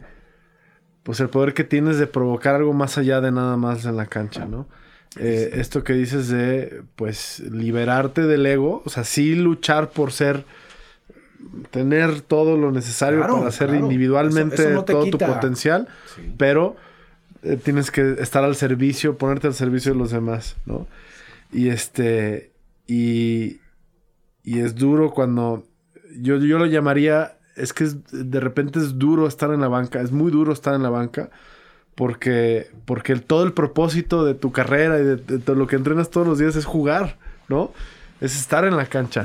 claro. Y entonces, poniéndolo de manera como muy blanco y negro, por así decirlo, en papel, en blanco y negro, todos los días estás entrenando para estar en la cancha y cuando no estás en la cancha, pues es, duro, ¿no? Porque todo gira alrededor del partido, alrededor del juego, ¿no? Claro. Y, agrégale que es un examen cada rato, ¿eh? Mm. O sea, el futbolista tiene un mm. examen cada rato. O sea, cuando tú vas a la escuela, te dicen en 20 días tienes un examen, te preparas. Sí. No, acá no, acá son. Sí, cada seis meses, cada semestre, cada este año. Claro. Y acá es cada, cada ocho días. Puede ser cada ocho días o hasta cada tres, cuatro días. Es un examen. Es duro. Es un examen que vas, que vas teniendo, ¿no? Es duro. Y, y agrégale otras cosas externas que hay que no perderlas de vista, como aquel que se prepara, que no juega y que al rato, bueno, antes, hablo de antes o de ahora, pues no sale tanto en las redes sociales, él ve las redes y no hablan de él, el equipo ganó y él no mencionan su nombre. Para ti puede ser indiferente eso, para alguien puede ser sin importancia, para alguien no. Para alguien sí lo ve y dice, oh, quiero estar en la cancha, quiero jugar. O sea, somos, son cabezas, son 20, 25, 30 jugadores. O sea, y todos, algunos pega, algunos no, otros otros dicen, ah, no me importa que no salga, yo cooperé con el equipo y esa seguridad, autoestima y confianza la tiene. ¿Cuántos son esos? Yo tengo un chavo ahí en Chivas, ya no está ahí, en la sub-20, el mudo, se llamaba Ulises. Este, buen, buen jugador, buen muchacho, muy disciplinado, todo, desde la época de Erich. Y, sí lo vi como y un día le, eh, le grité, me acuerdo, le grité en la banca, Uli, algo así. Parece que le, que le dije lo peor.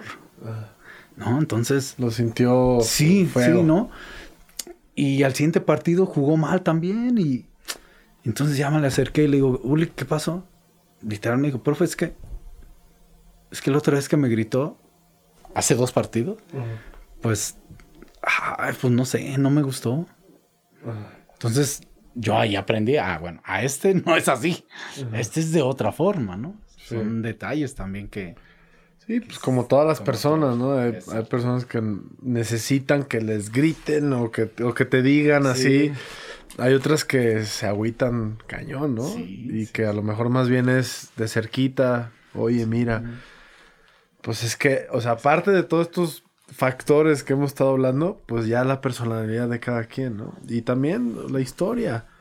O sea, ¿quién quita que, pues a lo mejor hay veces que nos pesan cosas que ni siquiera nos damos cuenta por qué nos pesan, pero porque vienen de, pues de la casa, de, de, la familia. Es que ese es otro factor.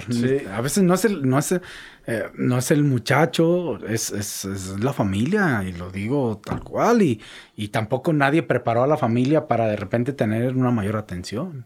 Sí. De, repente, en mi caso, mi papá eh, era ya don Ramón, en todos lados lo veían y don Ramón. Y antes, pues a don Ramón no lo pelaban.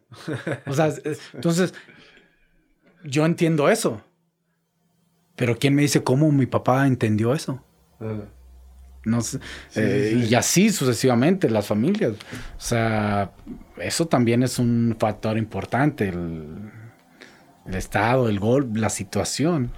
Sí, por más que te quieras aislar de la situación, pues no deja de ser un factor importante de cómo te trata la gente, cómo te saluda, cómo no te saluda, o las cosas que te dicen. Y no está mal, fíjate, no está mal. A mí me ha costado mucho trabajo y, lo sigo trabajando y, no me da pena decirlo porque estoy en yo voy a estar viejito y voy a seguir aprendiendo, por lo menos eso es lo que yo quiero, seguir aprendiendo. Y, y, a mí hay gente que todavía, gracias a Dios, me dice, este, ah, eres buen jugador. Entonces, todavía me chiveo. O hay veces que digo, ah, muchas gracias. Entonces, eh, me pasan esas dos situaciones. Eso me dice a mí que de repente me cuesta aceptar el, elogio. Y tampoco está mal aceptar el elogio. Cuando haces las cosas bien, oye, ¿por qué no? ¿Qué tiene? No tiene nada de malo. O sea, ¿puras malas o qué? Pues no. No, no, también debe haber buenas. Pero a veces que ni siquiera sabemos aceptar el elogio, ¿no? Y, hablo por mí, te digo, la gente me dice, ah, oye, tú esto, en vez de decir un simple, ah, gracias. Oye, no te preocupes, ah, muy amable. O sea, nos cuesta, nos cuesta. Y, es, y esto costarnos también es, es un, es un, está reprimiendo cosas que, estás ganando, que estás haciendo las cosas bien, que tampoco tiene nada de malo, ¿no? Y, y son, eh, te digo, me tocaron vivir algunas vivencias allí. Eh, eh, chavo, se conoce a Toño, la Pantera de Granados. ¿No? Un cuarto que cuando estaba ahí en Chivas, lo llevaron a la selección, le fue bien y, quería comprar un, un carro.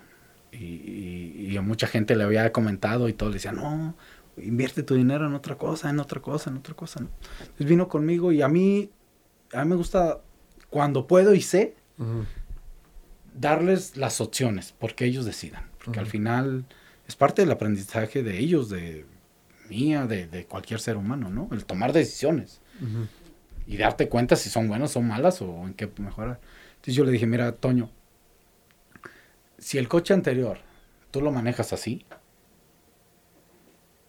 y vas a comprar un nuevo coche, no me digas qué coche, pero si el coche nuevo lo vas a manejar así, ya cambia ya te está dando la seguridad un coche nuevo. Eso ya cambia. Entonces, eso yo te la dejo. Pero si tú el coche viejo lo manejas así y el coche nuevo lo sigues manejando así, hay dos situaciones. La percepción de los de afuera hacia adentro puede ser que te digan agrandado o puede ser que no te digan nada. Pero el que tú vayas manejando así normal te va a dar la seguridad y la confianza para esos comentarios que no te afecten porque tú en realidad te das cuenta de que no has cambiado. Y si en realidad te diste cuenta de que tu coche viejo ya te dejaba, ya, ya te estaba perjudicando y el nuevo te ayuda a lo que tú quieres, adelante, no pasa nada. Eso es mi opinión. Hay que empezar a, quitar también estereotipos de hoy en día de, no, pues no puedo tener esto porque luego, ¿qué dirán? No. los pensamientos limitantes. Exactamente, ¿no? Entonces, es, ¿qué vas a hacer, Toño? No lo sé. Tú decides ahí es donde tú tomas, tienes que tomar esa decisión. Porque si uno te dice, no haz esto, a lo mejor yo voy a hablar en base a lo que yo viví. Y tampoco Sí, significa A lo que mejor él lo- está pensando otra cosa. ¿no? Exactamente. Este, que si el dinero, no Eh, sé. exactamente. Pero bueno, por lo menos hay una reflexión, ¿no? De qué es lo que significan las cosas. ¿Qué es lo que significa? Que creo que en, en la parte material es importante darle un, un propósito a las cosas. A las ¿no? cosas, ¿Por qué lo quieres? ¿Y ¿Por para qué- qué lo y para quieres? qué lo quieres? Y no tener remordimiento de por qué lo quieres o no lo quieres, o si Exacto. puedes o no tienes. Eh, Exacto. Hay, hay que saber para... Las cosas materiales, es que lo material es una herramienta, eso es- son, son herramientas. Son herramientas. Porque lo que no tienes dentro, pues no lo vas a llenar con nada. Con nada. Pero, pero una herramienta, pues es importante. Sí, o sea, sí. ¿no? O sea, un coche, en este caso. Este. eh, sobre todo los coches, ¿no? Que, que representan mucho, pero es Sí. también el, el valor que tú le das, ¿no? Es Y- el valor que tú le das. Y el dinero es igual. O sea, el dinero es, es una herramienta y es una energía. Hace rato hablábamos del poder, que para mí es un verbo, o sea, es, es, es poder, haces, ¿no? Puedes, como tú Puedes, sí. dijiste. Y el dinero es igual, eso es una herramienta, pero el chiste es, el chiste es saber para qué quieres la herramienta. Y, y- y se vale quererlo, pero, pero más vale que sepas muy bien para qué la quieres y, y que tengas buenos, buenas justificaciones de para qué lo quieres. ¿no? Exactamente. Porque si no te, te, te come, te- se te voltea. Y, y es difícil para muchos chavos tan jóvenes entender cosas que, bueno, digo, yo me sigo sintiendo muy joven y yo No, también te veo muy, joven. muy joven, pero, no. pero ya también los años te, te dan, pues te dan un, conocimiento más- que dices, "Ah, bueno, ahora sí, Claro. Ojalá y cuando estaba más chavo hubiera entendido esto porque quizá hubiera tomado decisiones más inteligentes, ¿no? Pero Bueno. por eso repito que, que el rol de jugador de, de tanta energía a, a tan corta edad, eh, no todos esa fórmula No, les, les- se les facilita. No, y, ¿no? y lo vemos, y, y lo vemos. Se ven en el, digo, tú, ah, no sé si te han dicho, a mí me han dicho mucho. Yo tuve compañeros que jugaban al fútbol muy bien. O sea, tú dices, este, ¿por qué no llegó? ¿Por qué no triunfó? ¿Por qué esto? Pues porque hay algo, hay algo más allá de, de, de, de simplemente tener un, un talento. Sí, O sea, si tú, si tú tienes el talento, pero, pero si nomás lo tienes y crees que por en sí solo va, pues yo creo que no, no es por ahí. Entonces, eh, yo creo que hoy en día el joven, es que hoy en día todos quieren ser futbolistas también. sí. Y hay muchas escuelas. Digo, a mí no me tocó tener escuela, ¿no? Yo llegué del al- literal del barrio a, a jugar. Y entonces hoy en día la competencia ha crecido, son más Mm. atletas, así lo veo. Más preparados, ¿no? Sí, Puede sí, hay, hay más herramientas. Sí, Hay más, hay más herramientas. Digo, desde todos, desde los zapatos. Antes se mojaban y pesaban, hoy se mojan y pesan menos. Por poner detalles, ¿no? sí, sí, sí. Digo, es algo que va evolucionando y que es muy padre. ¿no? Así, es, es la época que hoy se vive. Oye, Ramón, te iba casi, bueno, siempre ah, eh, para cerrar la plática en, en Transmutando, a veces les pregunto a los invitados que cuál es su experiencia de transmutación más, más fuerte, ¿no? Más importante. Y tú decías al principio que, que tuviste que buscar la, la palabra, que pues sí, Sí. eh, t- todos en algún momento lo hemos hecho porque no es una palabra común, pero pues creo que esto que platicaste de que ahí entendiste, me parece que pues, es un gran ejemplo de transmutación, ¿no? De cómo estabas en un lugar, eh, aunque ya estabas en el club, habías Sí, sí. jugado muchos partidos, pero tuvo que llegar un momento muy especial Sí. para, para haber vivido esa transmutación, pero ¿se te ocurre otra o, o algo así que quieras contar que para cerrar la plática que para ti haya sido como quizá el momento más pues más significativo en, en- en tu carrera como jugador. Eh, y bueno y si es en Chivas pues este eh, más que como entrenador no este como jugador que te, que te puedas acordar así que tú digas "Es que este momento me, me transformó por completo Fíjate que, híjole, Eh, ay, qué buena pregunta en el sentido de que creo que lo más importante, eh, mi transformación o, o transmuté en esa parte, pero, fíjate que hay un detalle que, que aunque ya la gente lo sabe, no sabe mi sentir. Al final, cuando fuimos campeones, le ganamos a Toluca. Y en Toluca estaba un hermano. Eso fue muy especial. Fue especial. Fue. Fue. Fue un cambio. Un cambio en mí desde mi perspectiva de, de, de vida. Porque hay, hay una fotografía que después la tengo ahí. Yo salí por ahí el minuto 75, 80, por ahí así. Y yo estaba, estábamos ahí el venado que había salido, estábamos en la banca parados esperando que se acabara el, el partido, que el árbitro pitara, porque eso era lo que deseaba.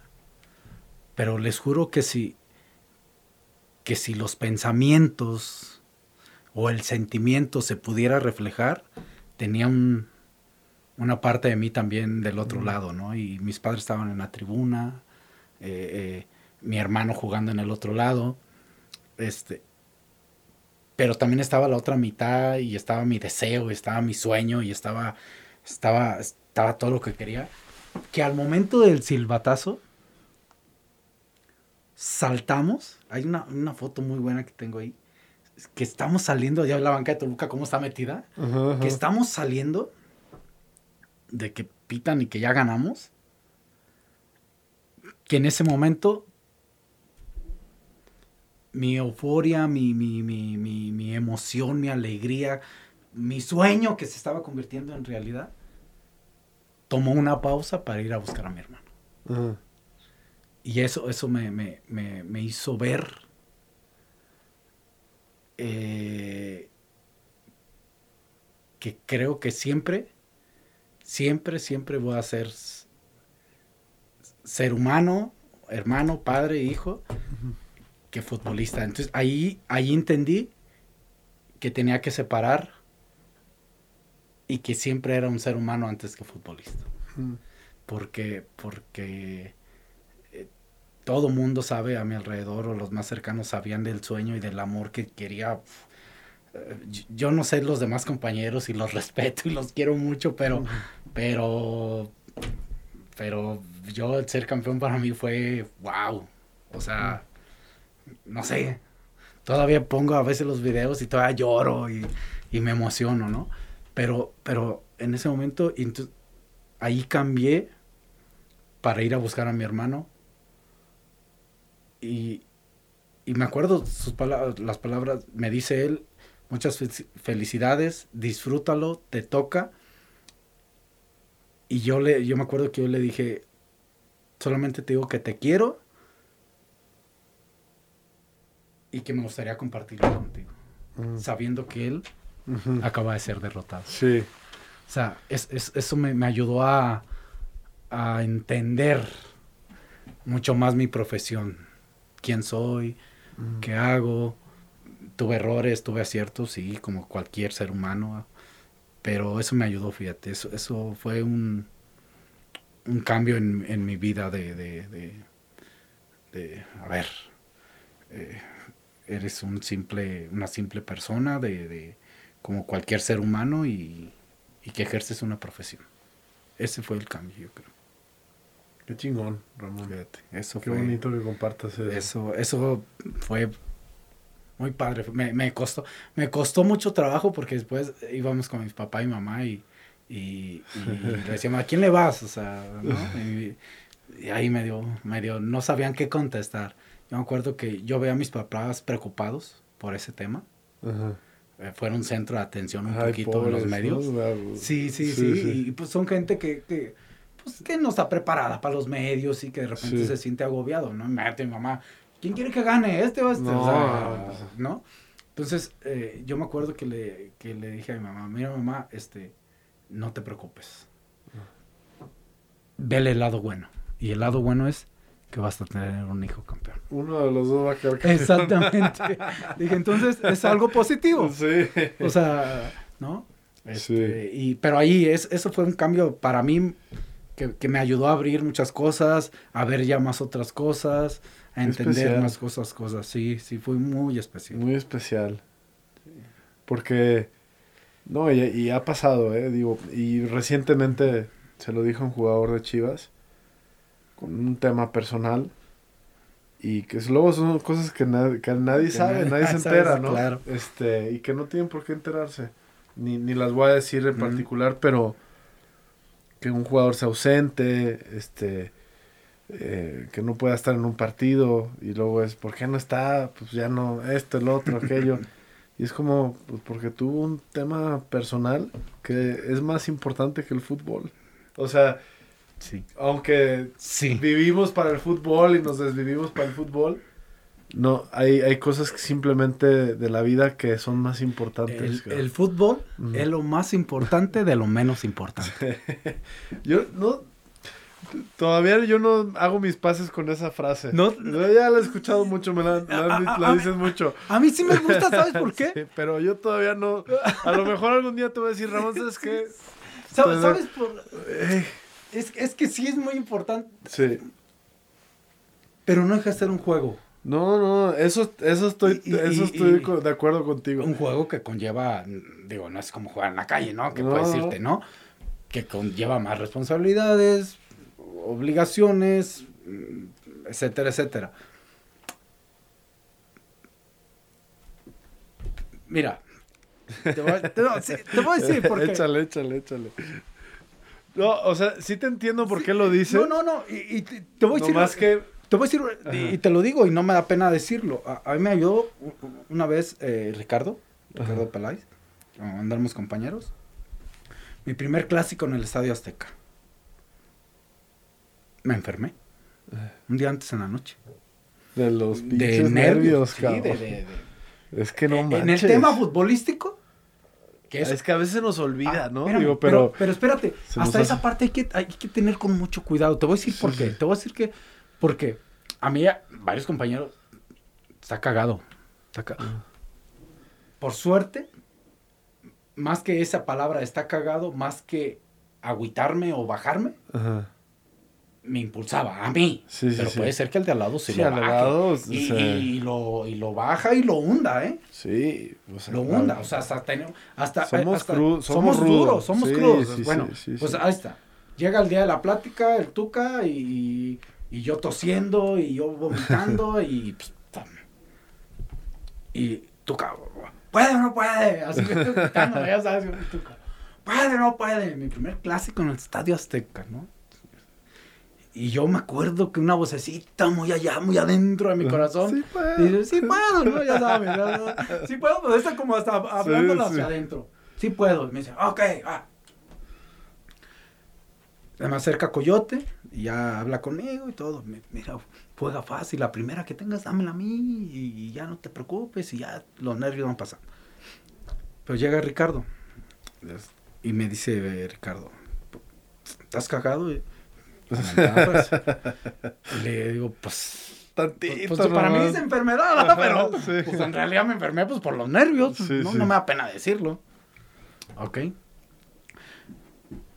Me, me hizo un ejemplo que puede ser muy sencillo, muy tonto, muy burdo, no sé. Me dijo, ¿ya hablaste con tu esposa? Le digo, ya. ¿Están bien? Sí. ¿Con tus hijos? Sí. ¿Con tu hija? Sí. ¿Tus papás también? Sí. ¿Alguien más que quieras está mal? ¿Están bien? No, todos están bien. ¿Tus hermanos también? Sí, todos están bien. Ah, todo está bien. Este es fútbol. sí, entonces, no, así como, sí. Entonces, ¿cuál es el peor panorama? ¿Cuál es el peor panorama? Me dijo. Pues que perdiéramos. ¿Qué va a pasar? No, no sé, a lo mejor. Sí, sí, sí. O sea, entonces yo lo capté y digo, a ver, ya, o sea, no, no, significa que quieras perder, ¿no? Pero, pero yo quiero entender. Ni que no importe ganar. Ni que no importe ganar, Sí, ¿no? Pero, pero no, no, te mueres, que pues no te vas a morir ni tu familia. ni... Exactamente. Gacho cuando... Pues, que, que dependa la vida de ello, ¿no? Sí, sí. sí, ¿no? Entonces eso me ayudó. Y aprendí de que le puede pasar a cualquier ser humano y a cualquier jugador. Sí. No le voy a decir estás cagado, le voy a ayudar. para que pueda salir. la- Al no- final... No es necesario, este... es exactamente, ¿no? Pero bueno, es un equipo y... Es- Y, y al final, eh, digo, al final ganamos, gol del Ángel, 1-0. Yo tengo ese gran recuerdo porque la primera vez nunca se ¿Gol- olvida. gol de quién? De Héctor del Ángel, ¿te Ah, sí, sí, sí. Pase coyote, gol Azteca, del Ángel. clásico, Sí, 1-0. en el 99. Sí, Con el sí, Tuca. sí, con el Tuca. Primera vez que, es más, Ajá. Una la locura. primera ah, sí, sí, impresionante, impresionante, ¿no? Es que el, el Azteca Sí, sí, sí, sí. es, es un Eh, lugar Entonces, maravilloso. este, a partir de ahí, eh, fui, pues fui trabajando en esa parte, ¿no? De, de- de mí, porque nervioso sí, pero pues es, si soy ser humano, o sea, y es bueno porque te pongan nervioso. El nervio o el miedo, como le quieras llamar, no es malo. Malo cuando tú dejas que el miedo te gane y que no Sí. lo hagas, no lo intentes. Ahí sí. Y miedo en el fútbol solamente tuve una vez y fue de mi vida el día que fuimos a Boca. Ahí sí creí que nos iban a matar, ¿eh? No, no, no, no, no, ahí sí. No, no, miedo sí de que nos hicieran algo. O sea, Hijo de la mañana. no del juego, no de nada, de que, recuerdo que le decía a Corona que era el portero, tiraban unas piedrotas, ¿no? Se Pedazos de estadio, Sí, Ramón. sí, eran, eran del mismo de estadio, estadio. de la bombonera. y, y Bombones, pero no Sí, de. me acuerdo que le digo- De azúcar. que- cuando empezaron a tirar, le digo al árbitro, es que termínalo. Yo le decía, ya termínalo. Esto, esto es peligro, peligramos. Oye, mira, tiene una piedra, a mi portero le pasa algo a alguien. Esto Ajá. no hay garantías. Me acerca, se me acerca el árbitro y me no me acuerdo quién era el árbitro. Me dice, Capi, y ya me dice, ven, me dice, si lo termino, te matan a ti y a mí. Así que lo vamos a jugar. Al final lo terminaron suspendiendo.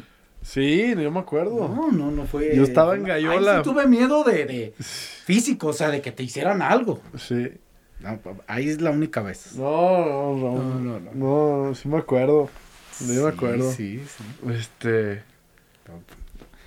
No lo- nosotros estábamos arriba y, y no, pues en Gallola. Nos mandaron a Gallola ¿No y. les hacían nada a ustedes? No, no manches. Estábamos también con los de los dos lados acá de. ¡Ah! Las vamos a matar en la ¿Sí? fregada. No, no, sí. Y nos llovió de todo, ya sabrás, ¿no? Este, seguramente mucha agua de riñón, pero. Este. Nosotros no sabíamos qué estaba pasando porque estaba tan, está tan alto la parte de arriba de la bombonera que no vimos No, lo no que le pasó al bofo, no vimos... o Cuando se metió la Se veía el desmadre, sí, o sea, se veía que el desmadre, Sí. pero desde esa distancia pues no sabemos el detalle. No, Y, no, por ejemplo, nosotros no nos enteramos lo del gargajo Ah, hasta que nos metimos al vestidor y ya nos contaron lo que pasó. Ah. Este, y entonces cuando paró, porque Sí, iban ya no, no, no ocho se podía, minutos, diez claro. minutos, y entre más crecía el tiempo de, que paraba, más se sentía, hasta que nosotros no, no vimos cuando dijeron se suspende. De hecho, yo le, yo, y ahí los que estamos ahí, mi jefe, me acuerdo que estaba Néstor, estaba Toño Cue, Toño Cue, de, de. Chivas USA. Este, alguien dijo ahí así como, Jorge, vámonos, cabrón.